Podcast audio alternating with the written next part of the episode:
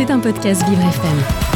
Une prochaine épidémie serait annoncée par l'OMS Tout à fait, Dominique. Alors, pour être plus précis, cette prochaine épidémie pourrait provenir de la maladie X, nous prévient un internaute via les réseaux sociaux. Ça y est, ça arrive, la pandémie arrive. Ce n'est pas moi qui le dis, c'est l'OMS qui nous prévient. Quelle va être cette pandémie? Je ne suis pas Nostramus, a-t-il martelé dans une vidéo TikTok tout récemment? Toujours selon cet internaute, cette prochaine épidémie serait organisée par les biolabs et donc tout droit sorti des laboratoires. Une grande dictature sanitaire mondiale arrive Dominique. Préparez-vous.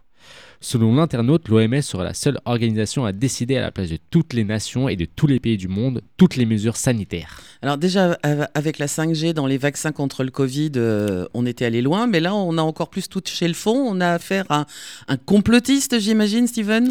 Alors pour tout vous dire, Dominique, ça fait déjà trois ans que cette fameuse maladie X se trouve sur le site de l'OMS, plus précisément dans une liste de maladies dites prioritaires qui va distinguer celles qui présentent le plus grand risque pour la santé publique.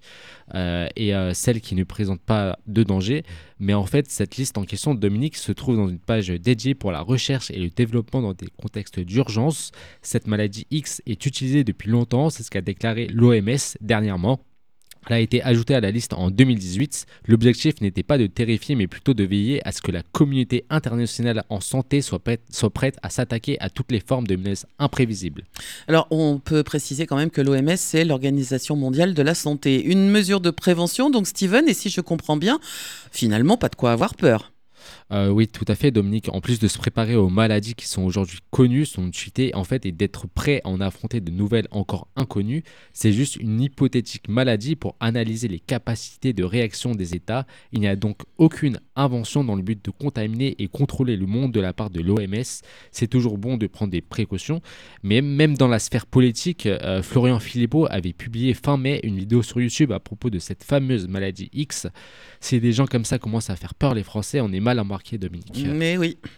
Mais vous l'aurez compris, il n'y a pas de quoi s'affoler. Euh, en vrai, la prochaine épidémie, c'est pas pour tout de suite, et heureusement, en espérant qu'il n'y en ait plus, Dominique. C'était un podcast Vivre FM. Si vous avez apprécié ce programme, n'hésitez pas à vous abonner.